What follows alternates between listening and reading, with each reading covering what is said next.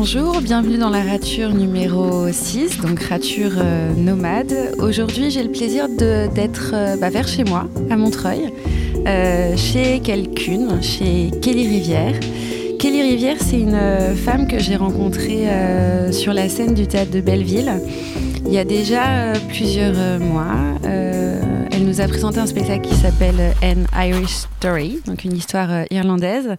Euh, un spectacle qui m'a extrêmement euh, touchée, émue, puisque c'était un spectacle de, de vie, un spectacle autobiographique sur une quête de, de Racine, une quête à travers son, son grand-père qui a disparu dans des circonstances assez mystérieuses et, et, et, Kelly enquête sur la, la disparition de son de son grand-père.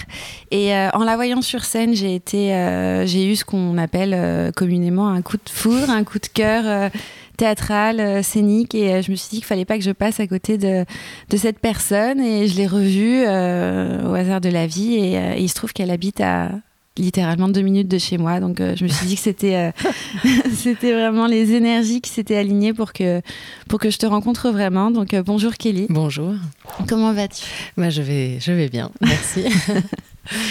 Donc j'aimerais bien revenir un petit peu sur, bah, sur ton histoire en fait, donc l'histoire de ta pièce, une, une, histoire irlandaise. Est-ce que tu peux juste m'expliquer ce qui t'a motivé à, à, à, mettre sur scène? Une histoire aussi personnelle Alors ça, ça reste un petit peu un, mystère. Enfin, non, je sais pas un mystère, mais ce qui m'a motivé, c'est que j'avais fait des recherches dans la vie pour le retrouver, ce grand-père. Euh, il y a environ euh, un peu plus d'une dizaine d'années, et puis des fois je m'y mettais quelques semaines, quelques mois, et puis je m'interrompais, et puis je recommençais, voilà. Et dans la vie comme ça, in and off, comme je dis dans la pièce. J'avais commencé à le rechercher et c'est difficile de rechercher quelqu'un qui n'a pas forcément envie d'être retrouvé en plus, je pense. Euh, ça prend du temps, c'est de l'argent, euh, c'est euh, de l'investissement, enfin c'est de l'énergie. Donc je, n'arrivais pas vraiment à trouver une forme qui fasse que j'allais vraiment le retrouver. Et il y a un, moment où je me suis dit, ben, il faudrait que j'en fasse une pièce de théâtre parce que là, au moins, sur scène, je pourrais raconter cette histoire. Et puis, je voyais aussi que quand je, quand je le racontais dans la vie, j'ai un grand-père qui a disparu, qui a eu six enfants et tout ça, les gens accrochaient à cette mm. histoire. Et je me suis dit, bah, quand même, il y a quelque chose. À chaque fois, quel que soit le public, hein, des gens plus jeunes, plus âgés, je voyais que ça, ça, ça intriguait.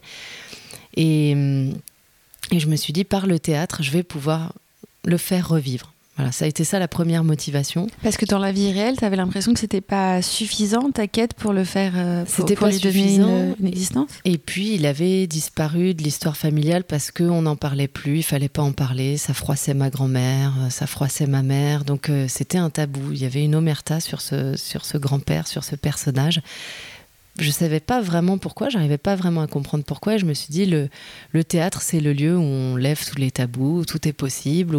Et en plus, le seul en scène permet d'être ben, seul, maître euh, du lieu, et d'inventer ce qu'on veut, et d'avoir de, une liberté qui, que j'avais pas dans la vie. Une liberté de parole, une liberté de mouvement. Et d'écoute. Et d'écoute des gens, voilà, que je trouvais pas à l'intérieur de ma famille. Euh, et et des gens que j'interrogeais pour le retrouver. Donc euh, voilà, c'était certainement une façon de, de me libérer en fait, et de libérer euh, la parole autour de ce personnage, de lever un tabou. Et tu as l'impression euh, que, ça a vraiment libéré quelque chose en toi, mais aussi peut-être dans ta famille, parce que forcément il y a une répercussion aussi au niveau de, de ta famille. Donc est-ce que ça a levé un peu les tabous, ça a levé un peu les, peut-être ça a déclenché des actions nouvelles ou? Bah oui, il se trouve que, alors pas tout de suite, puisque la pièce, je l'ai présentée pour la première fois pendant le festival d'Avignon IF en juillet 2017. Je l'ai repris euh, entre-temps, et puis au Théâtre de Belleville euh, en, d'avril à juin 2019, donc il y, y, a très peu de temps là. Et entre, il s'est donc écoulé presque deux ans. Euh, il y a eu toute une période où d'abord je l'ai créé, euh, comme je dis souvent, en sous-marin, donc sans le dire à ma mère, sans le dire à mon père, sans le dire à personne de la famille. Ensuite, il a fallu que je leur dise parce que je, suis allée à Avignon, donc euh, il a fallu que je leur en parle. Comment ça a été reçu d'ailleurs? Oh, Pas très bien. Franchement, non, pas très bien. Surtout par ma mère. Ben, mon père avait très peur de ce que j'allais dire par rapport à ma mère. Il, a, il, a, il la protège un petit peu. Ma mère, pas très bien, non. Elle, elle m'a dit oui, je vois pourquoi tu veux écrire là-dessus. Il y a un scénario, il y a, il y a une histoire. Mais après, euh, c'est notre histoire familiale, intime. Euh, on va pas laver son linge sale comme ça en public. On va pas rendre public une histoire intime. Ça se fait pas, quoi. Donc, Et la- comment, comment tu justifiais, toi, ta démarche par rapport? Parce que c'est un argument légitime de la part de ta Bah mère. ouais, bien sûr. ouais. Et euh, Je justifiais pas vraiment parce qu'une fois que je lui en ai parlé, la pièce était déjà créée. Donc j'allais à Avignon. Je lui ai dit voilà, je vais à Avignon, j'ai un mois d'organisation familiale. C'est pour ça que je lui en ai parlé, sinon je lui en aurais peut-être pas encore parlé. Et là, euh, elle est venue à Avignon à la dernière et elle m'a pas dit grand-chose. Ça l'a renvoyée à l'histoire réelle. Donc elle a commencé à parler des vrais faits en disant là tu dis ça, c'est pas tout à fait ça qui s'est passé. Je lui ai dit oui mais c'est une fiction maman, je fictionne quand même. Et puis après là, depuis quelque temps, elle est repartie en Irlande avec une de ses sœurs et elle a réenclenché des démarches pour essayer de vraiment le retrouver, puisqu'on sait où il est né, mais on ne sait pas où il est mort. On sait, on y a un- la branche se casse euh, dans les années 80, quoi. On sait plus, euh, sa branche généalogique se casse, casse dans les années 80, on ne sait plus ce qu'il devient. Donc elle a réenclenché quelques démarches et là je me suis dit, c'est certainement l'effet de la pièce quand même.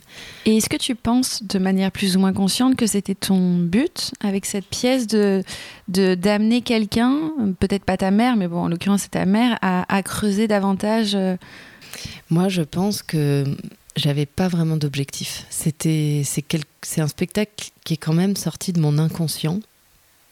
Comment ça Bah, je pense que beaucoup de choses se sont faites euh, de manière inconsciente. J'ai, voulu raconter cette histoire, ça c'est sûr. J'ai voulu lever un tabou, réhabiliter une personne. C'était surtout ça mon objectif, réhabiliter ce grand-père. Je, je trouvais ça triste qu'une personne qui ait généré de la vie, qui a eu six enfants, qui eux-mêmes ont eu des enfants, qui eux-mêmes ont eu des enfants, on en est aux, aux arrière-petits-enfants, je me disais, c'est triste qu'on ne parle plus de lui dans la famille, déjà. Parce que sans parler de l'extérieur, il n'existait pas, c'était une personne ordinaire, c'était pas un héros, pas un homme politique. Donc c'était vraiment pour le réhabiliter. Euh, je suis assez admirative des fêtes mexicaines qui rendent hommage aux morts et tout ça, qui, que les morts soient dans la vie, Mm. que, que tout ça ne soit pas. Nous, nous je crois qu'on a un truc où. Ouais, plus, plus triste par rapport à la mort. Quoi. Une fois que quelqu'un est mort, il est enterré. Bon, qu'il n'y ait pas de stèle, euh, qu'il n'y ait pas de tombe, qu'il n'y ait pas d'endroit où on puisse aller le voir, tout ça, je trouvais ça triste. Donc je l'ai fait vraiment dans ce but-là. Ce qui ensuite a, a découlé de ça, c'est-à-dire que ma mère recommence ses recherches, que, que ça, même pas que ma mère, elle a beaucoup de sœurs, donc euh, elles ont été au courant par Facebook, c'est ça, maintenant c'est ça le monde moderne. Elle disait mais qu'est-ce qu'elle fait Kelly? Là, Elle écrit sur notre histoire, que ça ait réveillé des choses, c'était pas mon but. Maintenant que ça l'ait fait, ça, que ça ait provoqué ça, quelque part je me dis c'est la beauté du théâtre, c'est-à-dire que ça n'est pas juste quelque chose de, de fictif et de et de d'artificiel, c'est ça a des impacts sur la vie. Et je l'ai quand même fait en me disant je veux rentrer dans la tête des gens, je veux marquer les gens avec cette histoire. Et il y a des gens qui viennent me voir, qui viennent, qui m'écrivent, qui me parlent de leurs propres histoires, qui me disent moi aussi j'avais une grand-mère. Tiens, ça m'a donné envie de euh, de rechercher moi aussi des choses que j'ai laissées tomber. Enfin, je crois qu'on a tous des histoires de famille, on a tous envie d'écrire dessus ou de voilà. Donc euh, ça, ça c'était un petit peu un objectif, mais c'était pas l'objectif premier pour moi. C'était pas forcément de réveiller ça dans ma famille, mais c'était en tout cas de laisser cette trace. Vu que lui, il en a pas laissé, moi, je voulais laisser cette trace-là pour lui, quoi. Et, et à force de, euh, de jouer cette pièce et de la jouer et la jouer, parce qu'elle rencontre un succès euh, quand même euh, bah, pour toi assez inattendu, Ouais.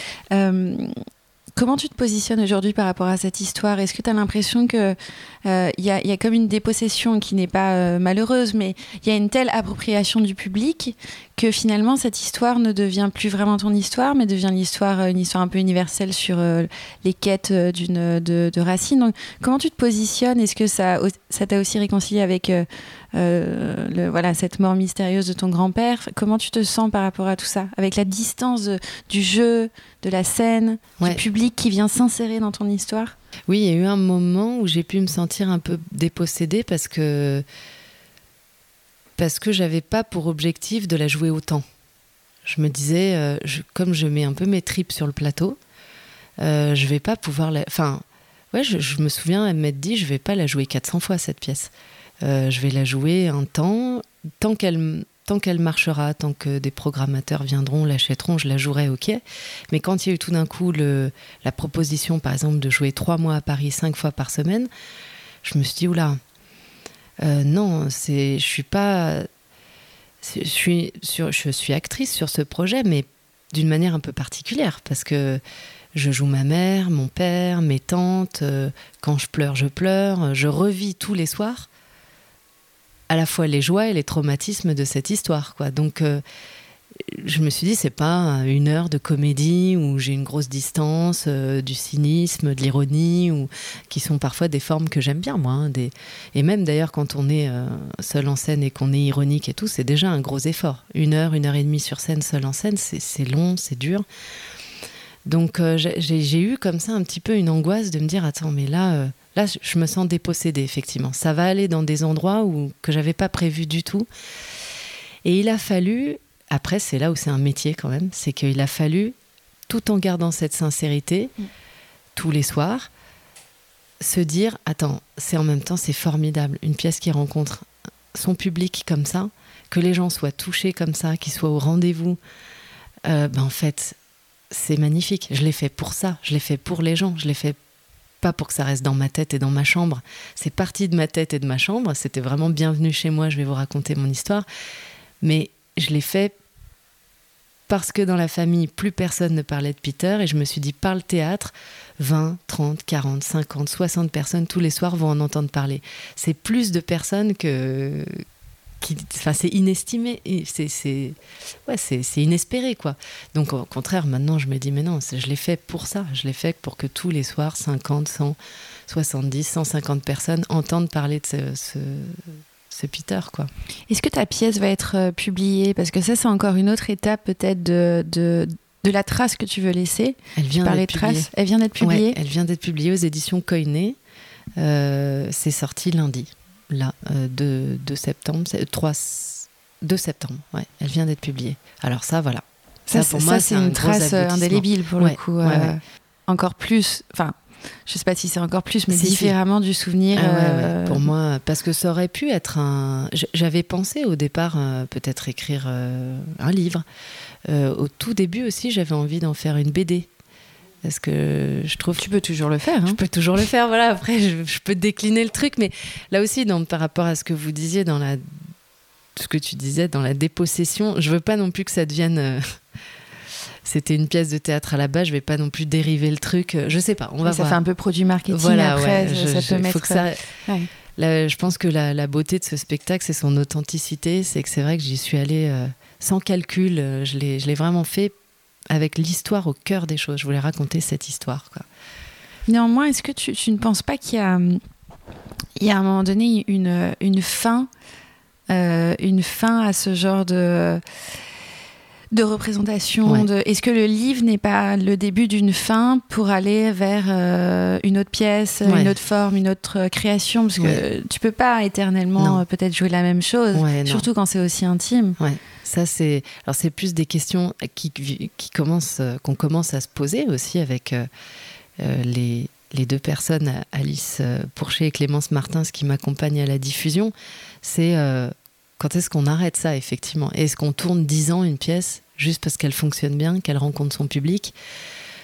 Ou non, on n'est pas dans l'exploitation d'un truc qui marche bien, d'un filon. On est dans tant que tant que ça a du sens. Moi, je pense qu'il y a encore pas mal de gens qui doivent voir cette pièce. Il y a une nécessité, j'ai eu une nécessité à la créer, et cette nécessité, elle rencontre la nécessité des spectateurs de venir écouter cette histoire. Donc, tant qu'on est là-dedans, euh, pour moi, par rapport à ce que tu disais tout à l'heure, est-ce que comment c'est de, est-ce qu'on se sent dépossédé de son histoire en la jouant autant? Bah, non, presque maintenant, plus je la joue, plus je me nourris différemment et je me rends compte que j'ai je, ça ne s'essouffle pas, je m'essouffle pas, quoi, vraiment. Le jour où je sens que je m'essouffle, j'arrête. Et puis, ça, ça va se décider assez. Voilà, je pense que, disons que euh, je vais peut-être tourner encore un ou deux ans, et puis euh, en même temps, parallèlement, je vais, je vais commencer à créer autre chose. Et est-ce que tu as déjà un, projet qui a, émergé de, de toute l'expérience-là que tu as vécue sur scène? Tu as fait Avignon aussi récemment. Tu veux dire raconter ça? Ouais, non, euh, non peut-être juste euh, ah. un, autre projet qui émerge euh, d'écriture qui n'a peut-être strictement rien à voir, parce que souvent on fait des, des, ruptures assez fortes quand ça a été aussi intense. Est-ce que tu as déjà une idée de. De moi réécrire? Ouais, de toi réécrire ou de rejouer Ouais, moi j'ai des idées et après j'ai été vue aussi par des metteurs en scène, donc ils me proposent des choses. Voilà. Donc je suis plutôt. Alors c'est un peu la question. Est-ce que je, je privilégie ta carrière de comédienne ou, d'auteur, euh, metteur en scène, euh, créatrice, quoi, plus d'être à l'origine des choses. Parce que la, la scène théâtrale, c'est ton, c'est ton premier euh, média ou tu, tu, es venu à ça un peu par hasard ou Non, non, moi j'ai commencé par la danse. Donc toute petite, à 7 ans, j'ai commencé la danse à 7 ans et ensuite en, à l'âge de 11-12 ans, en cinquième, j'ai fait danse-études. Donc j'étais à Lyon et j'allais euh, le matin à l'école et l'après-midi au conservatoire de danse de Lyon. C'était ça que je voulais faire. Et ça, pourquoi? Tu voulais être danseuse classique Je voulais être danseuse classique, ouais. Mes idoles, c'était euh, euh, Sylvie Guilhem, Marie-Claude Pietragala, l'Opéra de Paris, tout ça. Bon, voilà. Mais on m'a quand même assez vite fait comprendre que j'étais trop petite, trop trapue. Je commence le spectacle en racontant ça, ça d'ailleurs. Ma première rature, elle est là. Ma première blessure euh, fondamentale, elle est là. C'est... T'avais quel âge quand on t'a dit ça de manière aussi 13 ans. 13 ans, donc c'est petit quand, je, quand j'y repense. C'est petit pour dire. Euh, c'était vraiment un rêve très très fort. Hein. C'était vraiment euh, un objectif. Quoi. Je, c'était, c'était ça que j'avais envie de faire. Et on m'a dit, ça va être difficile. On l'a même dit à mes parents, puisque la danse était inscrite dans le bulletin scolaire quand on est en danse-études. Donc je me souviens, moi j'ai ce souvenir qu'on convoque ma mère et qu'on lui dit ben Kelly, ça va, elle est bonne élève, mais mais ça ne sera pas possible. Elle va... Sur des critères physiques, des euh, critères physiques, ouais, bah oui, parce que quand même les ballerines, euh, elles sont, même si elles sont pas très grandes, elles sont longilignes. Elles ont les muscles fins. Et pourtant, quand je me revois aujourd'hui en photo, je me dis, j'étais pas grosse hein, du tout, mais voilà, ça correspondait pas. Est-ce qu'aujourd'hui ça correspondrait mieux? Donc on lui a dit, on a dit à mes parents, elle pourrait faire de la danse contemporaine, où le physique est moins important. Donc j'en ai fait, mais je crois que la blessure était là. Comment tu l'as vécu justement cette rature, blessure euh, à 13 ans, euh, quand, on a l'impression qu'on te ruine ta vocation enfin... Très très mal. Très très mal pour deux raisons.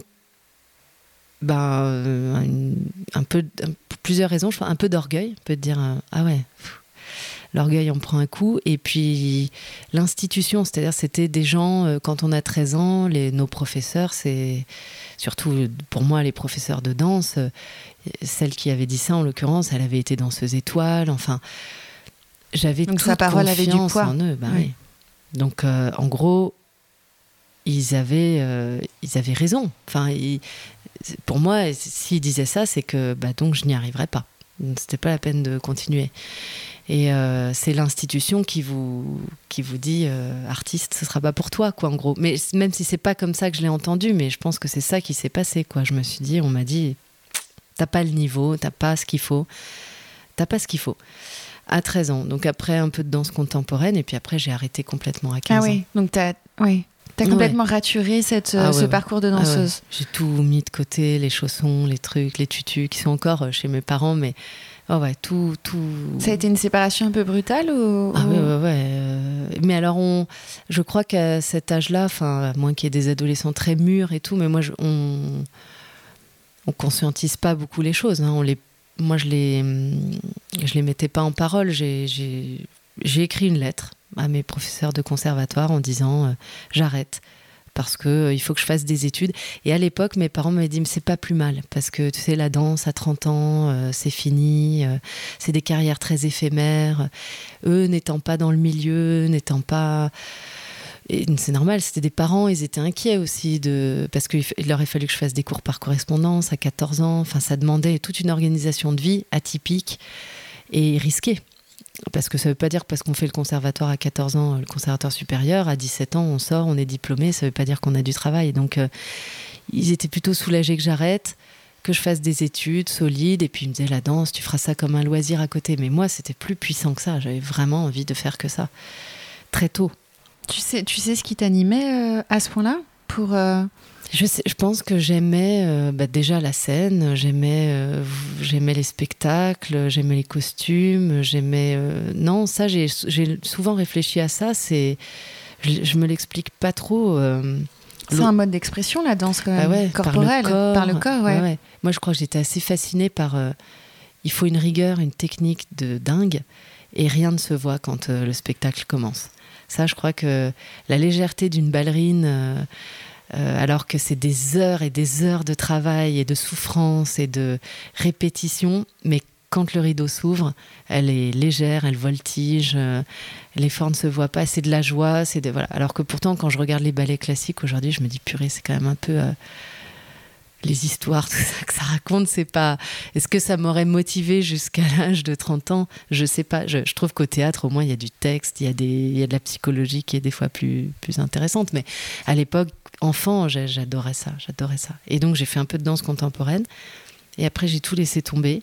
J'ai fait des études, de lettres. De, lettres J'ai fait une année d'hypocagne, à la fin de laquelle j'en pouvais plus, j'ai pas, pas continué.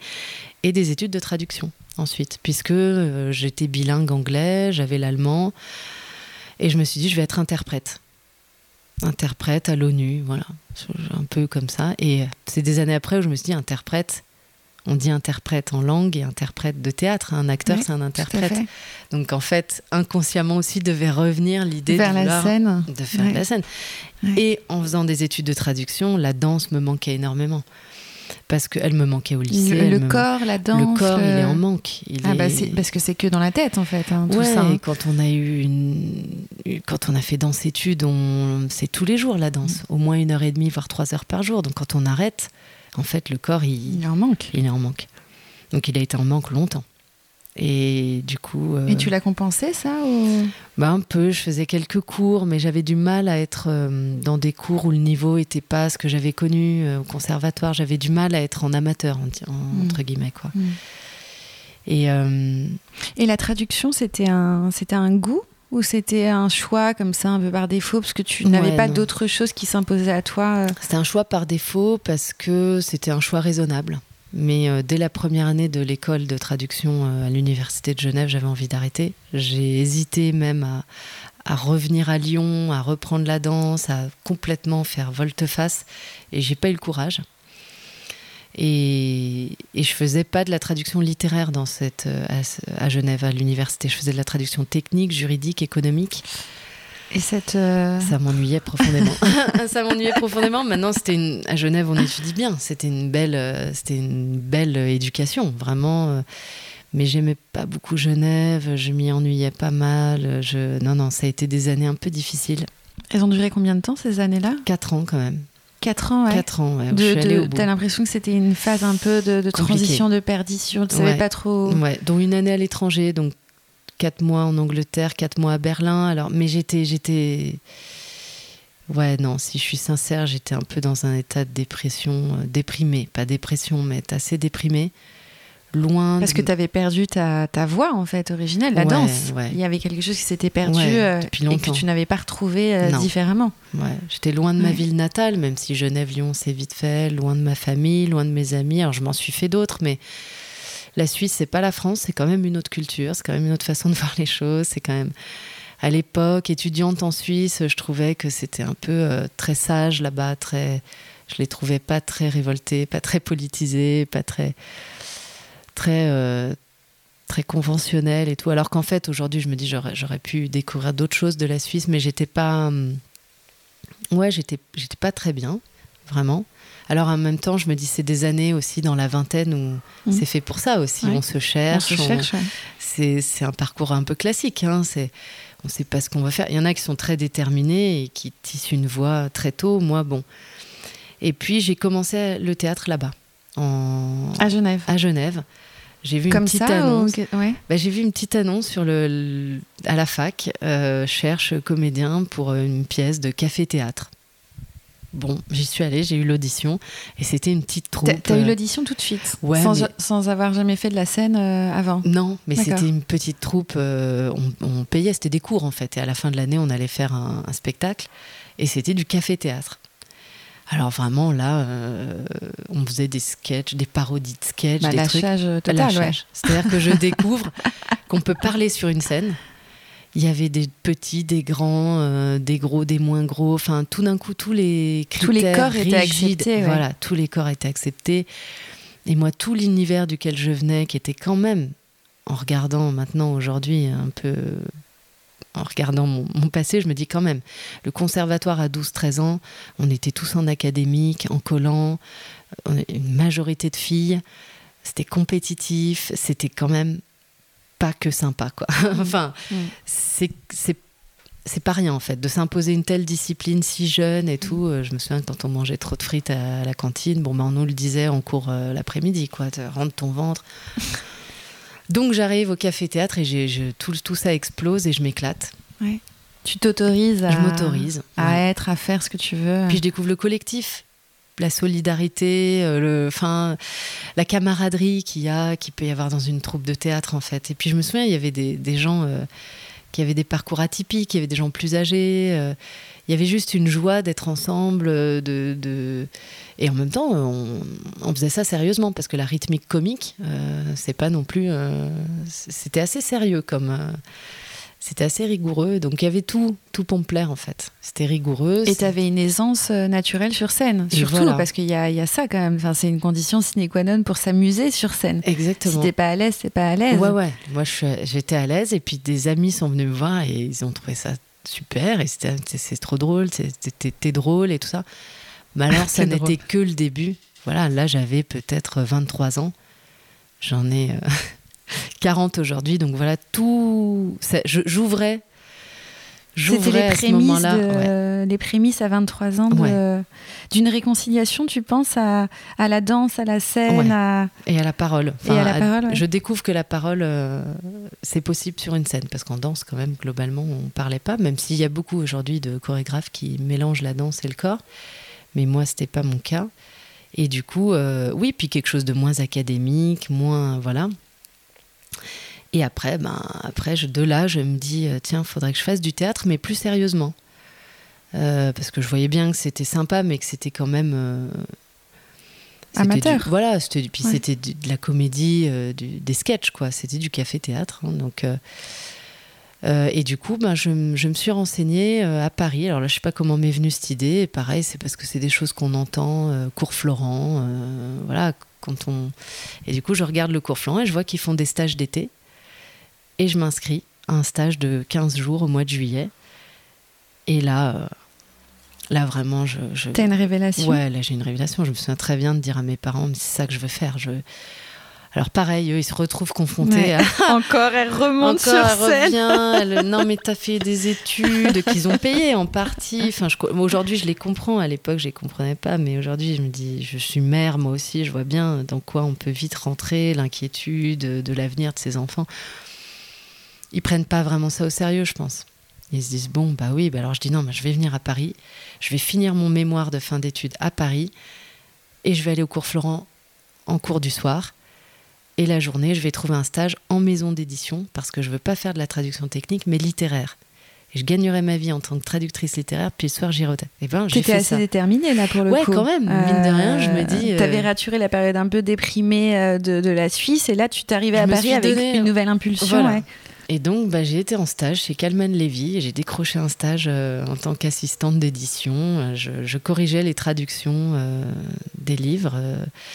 Et ça, ça t'inspirait? Ça, ça Bah, te tout d'un coup, je suis à Saint-Germain-des-Prés, euh, Ah. dans une maison Ça d'édition. à côté de- Je vis le Paris, même si je galère parce que c'est mal payé, parce que le cours Florent, ça coûte cher, qu'il faut que je me loge. Enfin, je découvre tout un tas de contraintes, la vie parisienne, Paris. Quand on arrive de Lyon et puis encore plus après de Genève, bah, c'est le choc, quoi. C'est c'est le choc d'une grande ville, euh, de ces grands écarts entre des gens euh, aisés, très pauvres, euh, le métro. Enfin, ça, je découvre tout ça. Bon, bah, au cours Florent, il y a de tout. Qu'est-ce que tu découvres au cours Florent? Alors, je découvre. Qu'est-ce qui te marque? Ce qui me marque, c'est que je vois des gens euh, qui font ça depuis qu'ils ont l'âge de 13 ans, qui ont 18 ans, qui vont passer le conservatoire supérieur de Paris, qui ont déjà une sorte de parcours tout tracé. Je découvre les stars du cours Florent, de la classe libre, des, gens, je me dis, waouh, ouais, moi je suis déjà je commence le théâtre, j'ai 23, 24 ans, presque 25 ans. Je me dis, je suis déjà en retard. Toute la culture théâtrale, je l'ai pas. Euh, culture littéraire, théâtrale, je l'ai. J'ai les grands classiques, mais j'ai pas la culture contemporaine. Enfin. Et en même temps, je découvre des gens qui.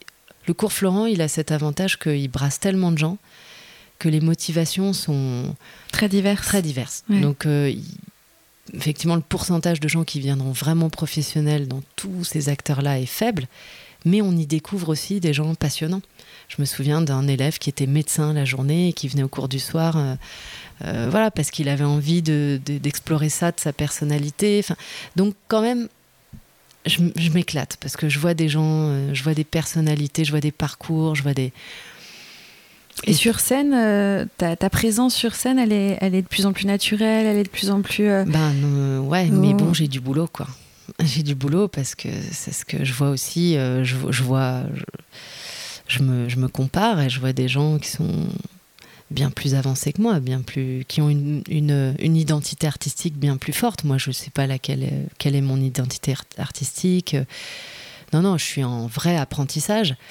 Et il m'accepte directement en deuxième année, suite à ce stage d'été.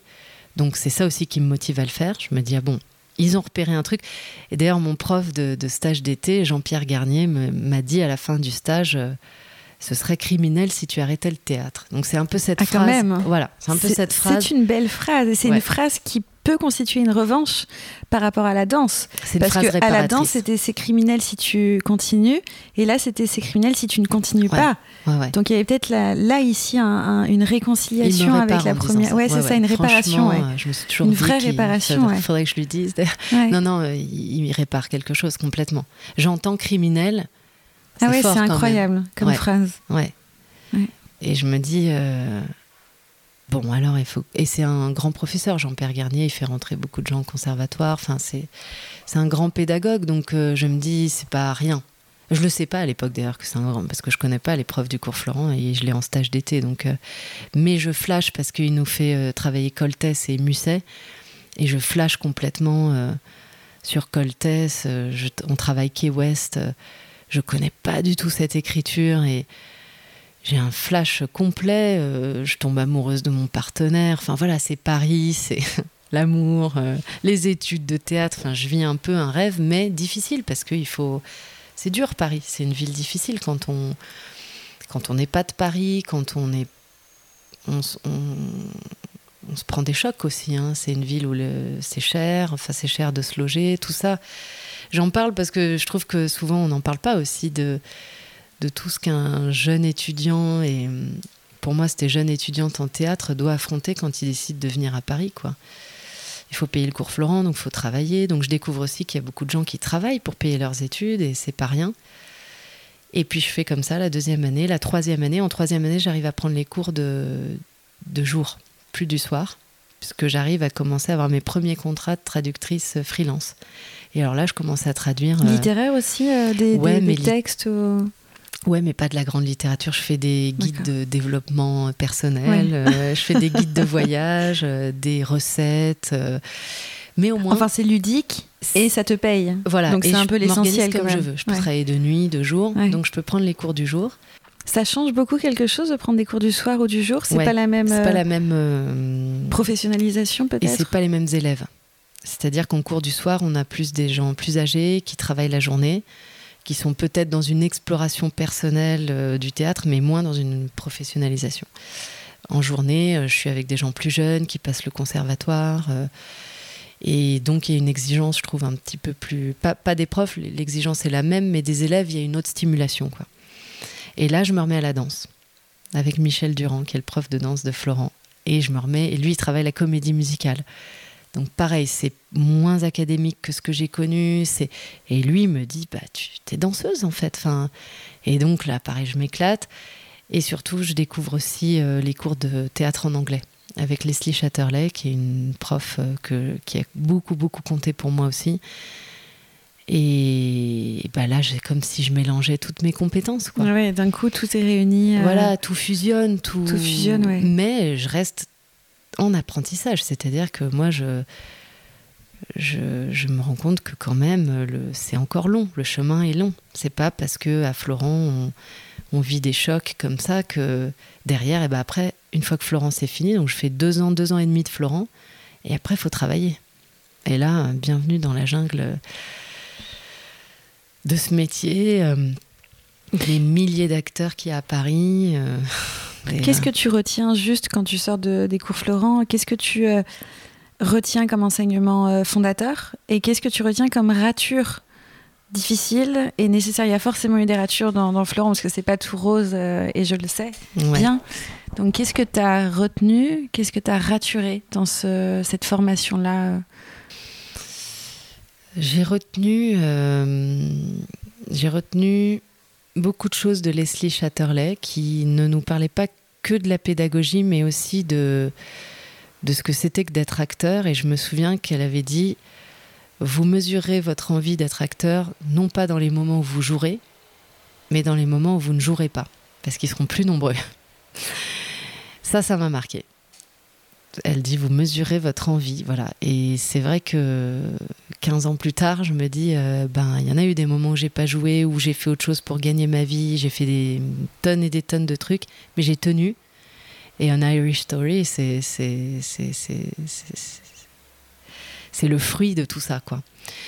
Donc euh, les ratures. Euh, ah oui, j'en ai, ben, j'en ai, oui, j'en ai eu au cours Florence. Ça a été, ben, je me suis pas fait repérer. Moi, j'ai pas été à la classe libre. J'ai raté tous les concours parce que j'en ai passé quand même quelques concours. J'avais, comme je suis arrivée, j'avais 23, 24 ans. Il y avait des concours de d'école supérieure que je pouvais encore passer, mais je les ai ratés. J'ai raté l'ENSAT, le TNS. Euh, j'ai tout raté. J'étais pas pas assez prête.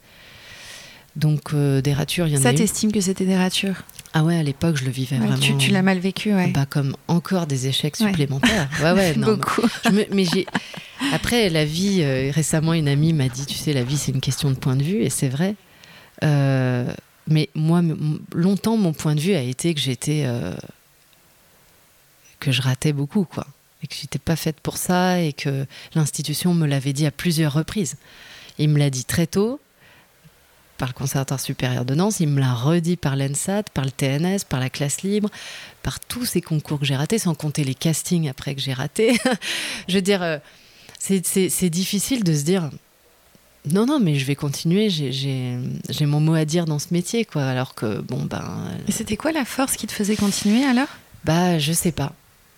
Je sais pas. Et un jour. C'est vrai qu'on euh, peut finir par baisser les bras ah quand bah euh, l'institution euh, nous oppose autant de, refus. Ouais. Mais c'est le cas de la majorité des acteurs, en fait, et des actrices. Mm. Parce qu'en fait, les acteurs qu'on entend souvent s'exprimer sont des acteurs qui marchent, comme on dit, c'est-à-dire qui, qui, travaillent. Donc, eux, ils parlent parfois de leur échec du début, puis après, une fois que ça marche, ça marche, donc ils parlent plus de ça.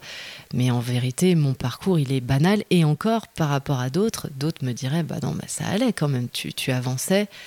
Et puis ensuite, à Paris, je, rencontre la maison Antoine Vitesse parce que je me dis, traduire, j'aime ça quand même, mais je veux traduire du théâtre. Pourquoi pas mélanger les deux passions? Et du coup, je me mets à traduire du théâtre. Et là, mes pièces sont publiées chez Actes Sud. Donc quand même, il y a aussi des réussites.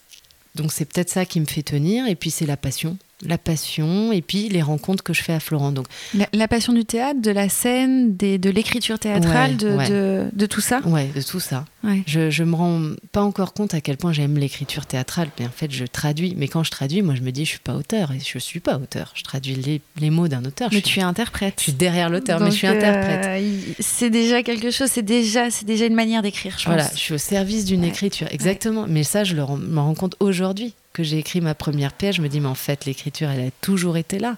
D'abord dans ma passion des lettres avec l'hypocagne, et puis après dans ma passion de la traduction. Et du coup, euh, ce que je retiens donc des ratures, c'est ça, beaucoup, beaucoup d'échecs, beaucoup de, beaucoup de frustration, beaucoup d'envie d'être repéré, et je l'étais pas. Euh. et après, euh, dans les, dans les, ce que je retiens de beau à Florence, c'est que j'ai rencontré des gens. Et c'est avec les gens que j'ai rencontrés à Florent, notamment Sarah Siré, qui est une des collaboratrices sur euh, An Irish Story. Je rencontre Sarah Siré sur les bancs du cours Florent en tant qu'élève. Elle m'embauche dans sa première mise en scène. Et grâce à elle, je rencontre Suzanne Marot, qui est une autre collaboratrice euh, sur le projet. Et puis Jali Barcillon, qui est une autre collaboratrice. Et donc, en fait, ces gens-là, 15 ans après, je travaille encore avec eux. Donc, euh, et je me souviens de profs qui nous disaient ça, ce ne sera, euh, regardez autour de vous, il y a parmi les élèves les futures personnes avec qui vous allez travailler, peut-être. Donc, créez ensemble, faites des ateliers. Je retiens plein de choses. Je retiens un prof de chant qui m'avait dit aussi, euh, tu verras plus tard si ça marche pas, pense à écrire tes propres projets. Bon, moi, voilà, mon parcours, il est fait de plein de petites phrases comme ça que j'ai retenues, qui m'ont marqué. Et je me souviens aussi de Leslie Chatterley qui nous avait dit, be specific. C'est-à-dire, euh, soyez précis, spécifique dans ce que vous jouez et be personal. C'était son grand truc. Donc, je pense que Irish Story, je peux pas être plus personnel. Ah bah c'est la fusion de tout ça, quoi. Et un parcours, il est fait. Et aujourd'hui, je regarde le parcours. Longtemps, je l'ai regardé en me disant, bah, c'est plein d'échecs, tu étais un peu médiocre, t'as jamais été repéré. Aujourd'hui, je le repère plutôt comme tous ces échecs-là et toutes ces petites réussites ont fait que. Hmm. Mais, entre la sortie de, des cours Florent et euh, l'écriture de An Irish Story, ouais, il y, a, eu les traductions. Euh, ouais. il y a eu 15 ans de, traduction d'écriture théâtrale. Ouais, et de jeu. Et de, jeu, et de jeu. Je joue quand même. Chaque année, je joue. Pas tes pièces, hein Pas mes pièces. Je joue euh, beaucoup dans les pièces de Jali Barcinon. je joue, mais avec plein d'autres metteurs en scène. Je fais plein de, je, je, fais quand même plein de projets. Donc effectivement, euh, ce que tu me demandes, ce qui me fait tenir, c'est aussi ça. Pendant des années, quand même, j'ai des projets. Chaque année, j'ai un projet. J'enseigne un peu aussi le théâtre.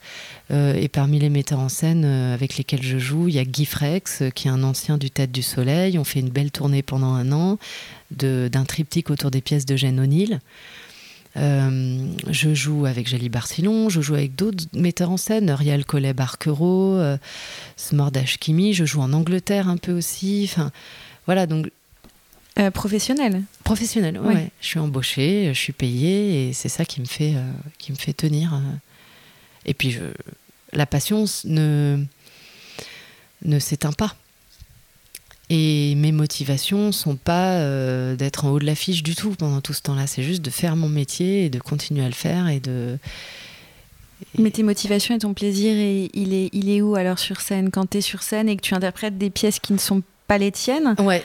Quel, euh, ah bah. quel est ton plaisir euh, réel euh bah, j'aime déjà le, j'aime l'esprit de troupe, j'aime l'ambiance du, théâtre, tout ce qui est autour du théâtre et ça. Et puis sur scène, j'aime véhiculer, comme quand je traduis, les mots d'un autre et les émotions.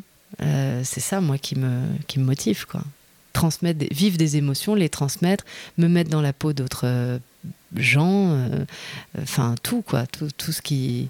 Et ça, il n'y a, jamais eu d'hésitation ou il n'y a jamais eu de, de, doute par rapport à cette euh, mise en scène de, de, toi, enfin en tout cas cette réinterprétation de.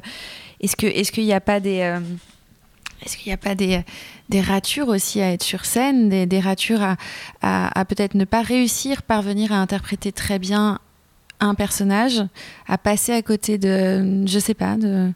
Ouais, moi, euh, je me souviens de mon frère qui m'avait dit mais pourquoi tu veux, pourquoi tu veux être actrice euh, C'est déjà difficile d'être soi-même. pourquoi vouloir être quelqu'un d'autre? Donc c'est vrai que ça m'avait marqué cette phrase que je m'étais dit c'est vrai. Pourquoi on veut être quelqu'un d'autre? Et en même temps, je trouve ça, je trouve que c'est un métier très noble, acteur, parce que travailler sur l'empathie pour euh, interpréter la psychologie de quelqu'un qui n'est pas soi, moi je trouve ça plutôt noble. Non, mais après, bon, sinon je le ferais pas ce métier. Et après, bien sûr, il y a plein de ratures. Et je pense que d'ailleurs, euh, le, le fait de pas toujours être. Euh, quand, on, quand on est dans la mise en scène de quelqu'un d'autre, moi, il y avait toujours un truc qui me plaisait pas soit euh, une partie du texte, soit euh, la mise en scène, soit euh, la lumière, soit le costume. Je sais pas comment dire. Il y avait, c'était jamais parfait, totalement parfait. Et je me souviens de Philippe Cobert, d'avoir entendu Philippe Cobert dire ça, que c'était une des premières choses qui l'avait motivé à un moment donné à faire sa propre pièce. C'est que au bout d'un moment, en tant qu'acteur, tu peux un peu t'ennuyer. Ton regard critique, en plus, il, s'étoffe. Exactement. Donc, en plus, plus je traduisais... tu te légitime à critiquer certaines choses. Donc, euh. Plus tu vas au théâtre, tu, tu lis des pièces, j'en traduisais, tu commences à avoir un... Un regard. Un regard. Scénographique, ouais. Et l'acteur, pour moi, pour qu'il soit bon quand même, il faut qu'il soit euh, docile, enfin, le plus possible il faut qu'il rentre dans l'envie du metteur en scène et il, il peut pas non plus sans arrêt le remettre en question. Il peut, il peut dire, euh, mais là j'ai une idée, je peux te proposer ça, mais pas non plus trop, quoi. Donc son, son esprit critique est pas ce qui va venir en premier. Et, et au bout d'un moment, tu peux un peu avoir l'impression de euh, D'être juste un véhicule Voilà. et, euh, et d'avoir une autre frustration, c'est celle de l'expression, je pense, de Ouais. l'expressivité. De... Ouais, c'est ça. Et en fait, euh, un jour, c'est Claire David, qui est éditrice chez Actes Sud, qui m'a dit, je lui racontais cette histoire d'échec de la danse, parce qu'au tout départ, je voulais parler de ça. C'est ma pièce, je voulais qu'elle soit là-dessus. Ensuite, c'est parti sur l'histoire irlandaise, mais en fait, je voulais parler de ça, de l'échec d'une fille de 13 ans. Qu'est-ce que c'est ce, ce- Et je pensais que ça parlerait à plein de gens parce que ça raconte euh, quand euh, le moment où le parcours de vie prend une direction alors qu'on voulait qu'il en prenne une autre. Et c'est l'histoire de tout le monde, ça. On a tous, euh, à un moment donné, dévié d'un rêve premier. On dit tous qu'il faut se reconnecter à son enfance pour savoir vraiment qui on était et pas dévier de ça. Mais c'est compliqué, c'est le chemin d'une vie et tout ça. Donc je voulais parler de ça. Et je raconte cet échec et elle me dit Oui, finalement, on a coupé votre créativité. Et je m'en étais jamais, je m'étais jamais dit ça. Je m'étais dit, c'est l'institution qui m'a dit, tu pourras pas faire danseuse. Mais en fait, non, c'est la créativité qui a été coupée. Et avec un Irish Story, je crois que la créativité, elle est revenue. Et acteur, parfois, on est créatif sur scène, mais dans un tas de contraintes. Ouais. Contraintes du texte, de la musique. Il y a des acteurs qui adorent ça, trouver sa liberté dans la contrainte. Moi aussi, j'aime ça. C'est pour ça que je veux continuer à être actrice pour d'autres projets. Mais liberté et créativité, c'est pas la même chose néanmoins. Je, je sais pas si. Peut-être tu peux te sentir libre de proposer des choses dans, dans un milieu contraignant, mais la créativité, pour moi, c'est. euh, justement, il n'y a, pas de frontières. Enfin, je ne Ouais. crois pas qu'il y ait de frontières dans, Ouais. dans, dans une créativité. C'est de l'impulsion, ça vient des tripes, euh, et tu peux pas avoir des, euh, des murs. Non. Tu les fais exploser, les murs en ça. général. Et, et puis tu crées, j'ai créé un, un spectacle à, à l'image de ce que je voulais, ça c'est fort quand même. Dans une vie, c'est-à-dire, là moi c'est un spectacle, mais euh, c'est- parce qu'on voilà, on parle de théâtre, mais je pense que dans une vie, pouvoir te dire que tu as fait quelque chose euh, dont tu es fier, tout simplement, enfin, qui correspond à ce que tu avais envie de dire, ça, c'est fort. Ça peut être euh, coudre, cuisiner, euh, euh, je sais pas, euh, faire un, faire, accomplir quelque chose dans son métier, qui, mais quelque chose dont, que tu assumes à 100% et dont tu es fier, ça, c'est. Et ça, c'est l'accomplissement de la créativité, quand même, je pense. Donc ta créativité, en fait, elle est, elle est revenue, elle s'est, elle s'est, elle s'est réveillée. C'était une Voilà. belle endormie, Voilà. belle endormie pendant toutes ces années. Ouais. Et euh, elle s'est peut-être un peu réveillée quand il y a eu euh, les cours Florent. Ouais. Mais tu as l'impression que vraiment elle a retrouvé euh, Ouais. de sa stature euh, grâce à, à ta pièce. Grâce à ma pièce, Ouais. dans laquelle j'ai été accompagnée quand même par ces quatre regards extérieurs, Jali Barcillon, David Youngman, Suzanne Marot et Sarah Siri qui m'ont euh, aidé à la faire sortir. Et puis après à la lumière, Anne Vaglio, Grégoire Faucheux à la scénographie, Elisabeth Cerquera au costume, qui aussi sont rentrés dans mon rêve, m'ont dit ouais bah là on va t'aider à le concrétiser. Tout ça c'était des moments vraiment d'émotion. euh, quand tout le monde, quand on voit que des gens rentrent dans votre truc et et, et travaillent, réfléchissent pour le, le concrétiser, c'était très très fort. Parce que en tant qu'acteur, on voit moins ça. Mm. On rentre dans le rêve du metteur en scène, mais on voit moins euh, tout- toutes ces personnes-là qui, qui, qui accomplissent quelque chose pour vous. quoi. C'était assez beau.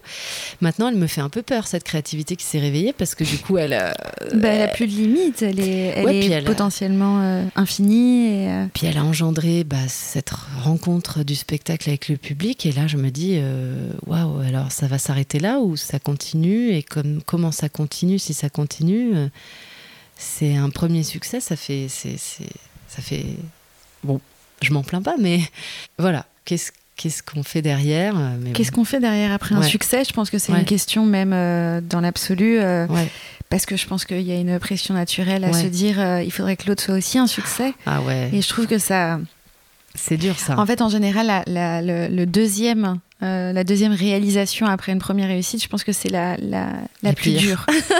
Non, mais. Après, au bout de la troisième, quatrième, il y, y a quelque chose qui se met en route, et qui, qui se fluidifie. Mais je pense que la deuxième, c'est euh, c'est vertigineux de, de qu'est-ce que je vais réinventer, écrire pour que ça plaise autant. Et, et puis c'est vrai qu'il y avait une spontanéité là. Il y avait. Euh, il n'y avait aucune euh, pression en fait. Je, ces quatre collaborateurs, c'est des amis de longue date, donc à la fois de, dans la vie privée et dans la vie professionnelle, c'est des gens dont je, je, respecte énormément le parcours artistique, le regard et tout ça. Et du coup, on est parti. J'avais rien à leur prouver sur scène. Euh, ils me connaissaient, je les connaissais. Et puis, on se disait, qu'est-ce qu'on va faire? Allez, on va, allez, je tente, j'improvise, je pars. Et puis, il n'y avait pas de, voilà, il avait pas de pression en fait. Et puis, ça n'a été que du, tout ce qui arrivait n'était que du plus. Tout, mm. tout, chaque date vendue, euh, chaque public, chaque, chaque représentation qui se passait bien. Bon, bah génial, ça continue, ça continue. Maintenant, il faudra. Euh, ce sera plus la même chose. Donc, euh, la peur que la spontanéité. Ce sera pas fait dans les mêmes conditions, mais c'est pas grave. Hein, euh, ce sera autre chose. J'ai juste une petite question sur l'écriture de An Irish Story. Je me suis demandé à un moment donné si c'était pas aussi une écriture de plateau, si elles n'étaient pas élaborées euh, sur le plateau, et si, euh, puisqu'on parle de rature, euh, au fil de toutes les représentations que tu as fait, est-ce qu'il y, a des, est qu'il y a des moments que tu as raturés ah Est-ce qu'il y a des mots que tu as enlevés Est-ce que tu as repensé ah ta manière d'écrire l'histoire? Ah oui, oui, j'ai énormément. J'avais écrit, je, je suis partie ici, dans ce salon, on est vraiment. J'écrivais là et j'improvisais là. Tu vois, il y a la table là, et vraiment comme ça. Et puis, j'avais des scènes, moi, je les écris euh, dans ma tête, dans le métro, euh, dans le bus, euh, sur mon vélo. Enfin, donc, on va dire, je sais pas, peu importe les pourcentages, mais une énorme partie a été écrite comme ça. Et ensuite, une énorme partie a été écrite en improvisant, devant mes regards extérieurs, qui, par leur réaction, me faisait euh, continuer les improvisations. Quand il riait, je continuais. Quand il bon. Et ensuite, alors là, entre la première présentation publique et euh, je dirais euh, Avignon, ça s'est stabilisé. Mais presque, ouais, Avignon, ça s'est stabilisé. Parce que le fait de jouer un mois, mais tout le long d'Avignon, je continuais de travailler. Donc, on va dire pendant un an et demi, elle n'a cessé d'évoluer la pièce à chaque représentation. Et entre... à, quel égard? À, des égards formels, à des égards plus Les deux, ouais. écriture et jeu. Plus... Écriture et jeu? Ouais, écriture et jeu et un peu euh, lumière quand on pouvait réajuster. Mais euh, ouais, ouais, entre deux représentations, je disais là, tu vois, ça, ça fonctionne pas. Comment on pourrait, bah, change ce mot. Tiens, on revient là-dessus. Ouais, ouais, ça a été, euh, ça a été du travail sur le long terme, ça. Donc je raturais, ouais, je raturais, je changeais, je remettais, je, je, déplaçais. Et maintenant, le fait qu'elle soit publiée d'ailleurs, maintenant elle est... Elle est stabilisée. À peu près. Il y a une ou deux phrases que je continue d'interchanger, laquelle fonctionne mieux, entre guillemets. Pas seulement pour moi, sur le public, enfin voilà, je... Mais globalement, elle est, elle est stable. Mais elle a mis du temps. Ça a mis du temps, mais ça, j'ai bien aimé, moi. Parce qu'à chaque représentation, au début, c'était. C'est ça qui faisait aussi le, la fraîcheur. Et, et après, il y a eu ce stade dont tu parlais, c'est-à-dire maintenant que c'est fixe, garder cette fraîcheur. Mais comme elle a été tellement ressentie, cette fraîcheur, euh, c'est l'acteur, il a une mémoire euh, corporelle et donc je la réactive. quoi. Mmh. J'ai une avant-dernière question pour toi. Euh, est-ce que tu as l'impression d'avoir trouvé ta voix, V-O-I-X, V-O-I-E, aujourd'hui à 40 ans, est-ce que tu as l'impression que euh, tu dois être sur scène ou est-ce que tu penses que ça peut encore se raturer ça et que tu peux te retrouver à être euh, metteur en scène, euh, peut-être scénographe ou encore toute autre chose que tu réinventerais hmm. Bonne question. Euh, non, bah, là, si je réponds sincèrement à l'heure d'aujourd'hui, euh, non, c'est sur scène. Euh, pour l'instant, c'est pas scénographe ou metteur en scène. Quelque part, je l'ai été parce que j'avais le, comme on dit, le final cut. Je disais ça, je garde, ça, je garde pas. Donc, je l'ai un peu été, mais je suis metteur en scène de moi-même. Donc, est-ce qu'on peut vraiment appeler ça diriger d'autres gens, euh, diriger d'autres acteurs, je, serais curieux. Je, l'ai déjà fait dans des ateliers, tout ça, j'aime plutôt bien. Ça, c'est peut-être euh, quelque chose qui, arrivera. Mais à l'heure d'aujourd'hui, c'est sur scène. Et oui, j'ai l'impression en tout cas d'être euh, plus forte à 40 ans. Et, d'ailleurs, peut-être un, des petits messages que j'ai envie de faire passer. C'est-à-dire, moi, on m'a beaucoup dit, c'est quand même des, discours qui circulent dans ce milieu et dans d'autres milieux. Une comédienne à 25 ans, faut qu'elle ait explosé à l'image, donc au, cinéma. À 35 ans, faut qu'elle ait explosé sur scène. Sinon, après, c'est trop tard. Moi, je l'ai quand même beaucoup entendu, ça. Et le tunnel de l'actrice de 50 ans, qui, qui sont des bonnes revendications, mais euh, j'ai aussi envie de dire euh, explosons les chiffres, explosons les idées euh, préconçues. Il n'y a pas d'âge. On peut à tout, si on a quelque chose à dire de fort, qu'on sait le dire, qu'on s'entoure des bonnes personnes aussi. On ne fait pas les choses seules et tout ça. Oui, c'est au-delà d'une question d'âge en fait. Contraire, y a pas je pense que ça peut faire du bien de se dire qu'à 40 ans c'est encore possible, mais à 50 ans aussi. Mais bien sûr, 60, 70 euh, pourquoi je veux dire, pas. il a fait ses premiers films à 60 ans. Il disait avant j'avais rien à dire. Ben ouais, on peut se dire que qu'est-ce qu'on a à dire à 20 ans aussi, pas la même chose qu'à 40 et qu'à 60. Donc mm. euh, les choses prennent du temps. D'avoir quelque chose à dire euh, qui valent le coup et qui ça prend du temps. Donc ça, moi, je, je me dis, euh, waouh, si je pouvais, si ça pouvait passer euh, ouais, à toutes les actrices, comédiennes et d'autres femmes, quoi, dire, purée, on peut se réinventer, on peut. La vie, elle est. Elle peut être dure, des fois on peut traverser des longues périodes difficiles, mais elle peut se réveiller en peu de temps aussi et déclencher de, de grandes choses en peu de temps. Ouais, et s'extraire aussi de euh, de la pression qu'il y a derrière le vieillissement physique des femmes, ah que c'est pas un drame et qu'au contraire, c'est, une, enfin, je pense que c'est un axe à explorer, une beauté, une autre forme de beauté, euh, une autre forme de maturité. Enfin, c'est pas encore, euh, c'est pas encore évident ça. On est encore dans l'image d'épinal de, de, la femme qui doit être belle. Ah ouais. Donc ça, faut s'affranchir de ça, mais je pense qu'avec des paroles fortes comme la tienne, ça peut, ça peut aider, ouais. Et encore plus dans les métiers de l'image, comme actrice mm. et tout ça. Ah bah, je pense qu'au cinéma, c'est c'est pire. C'est dur et c'est vrai que même la danse, euh, moi j'aurais rêvé de qu'on me dise euh, non mais attends, t'as pas tout à fait le physique, mais tu pourras faire un autre parcours, peut-être pas là ce que tu t'imagines, le ballet classique, mais j'aurais rêvé d'être un peu mieux accompagnée là-dedans mm. pour qu'on me dise, tu sais, même un corps il peut changer. Enfin, et puis c'est c'est pas l'important. L'important, c'est ce que tu as vraiment quelque chose euh, à dire dans ce métier. je me souviens, euh, encore une fois, Leslie Chatterley, elle disait Interrogez-vous sur ce que vous pouvez apporter à ce métier. Parce que personne vous attend. C'est vrai qu'il y a tellement de monde, mais comme plein d'autres métiers dans la vie. Mais vous, qu'est-ce que vous avez à dire? Finalement, toutes ces, toutes ces paroles-là. C'est ce bi-spécifique, bi-personnel. Voilà. C'est euh, ça. Ça ne veut pas dire qu'il faut forcément écrire sur sa vie personnelle, mais du tout. Hein, mais euh, mais qu'est-ce qu'on a au fond de nous qu'on peut, peut, apporter au monde Et c'est ça qui fait tenir un acteur. Alors si c'est juste être connu ou machin, ça c'est pas des motivations suffisantes. Et ça, ça dépasse les âges, ça dépasse le physique, ça dépasse le tous les carcans qu'on peut euh, nous Même mettre. Le, le, genre, le sexe en fait. Le genre, ça mm. dépasse tout, tout ça. Mm. L'envie de dire quelque chose, elle dépasse tout. Mm. Dernière question euh, que je pose à tout, toutes et tous mes raturés, parce que je les appelle mes raturés. est-ce que tu est as une, euh, une citation comme ça qui te viendrait en tête d'une personne, euh, ça peut être une personne intime, une personne connue, peu importe, qui te porte, qui t'inspire, qui, qui, te, qui donne un sens à ce que tu fais, à ta vie? Waouh, à ma vie en général ouais. Ou à ton métier euh, Ça peut être en anglais, parce que j'adore t'entendre parler anglais, ah donc euh, n'hésite pas.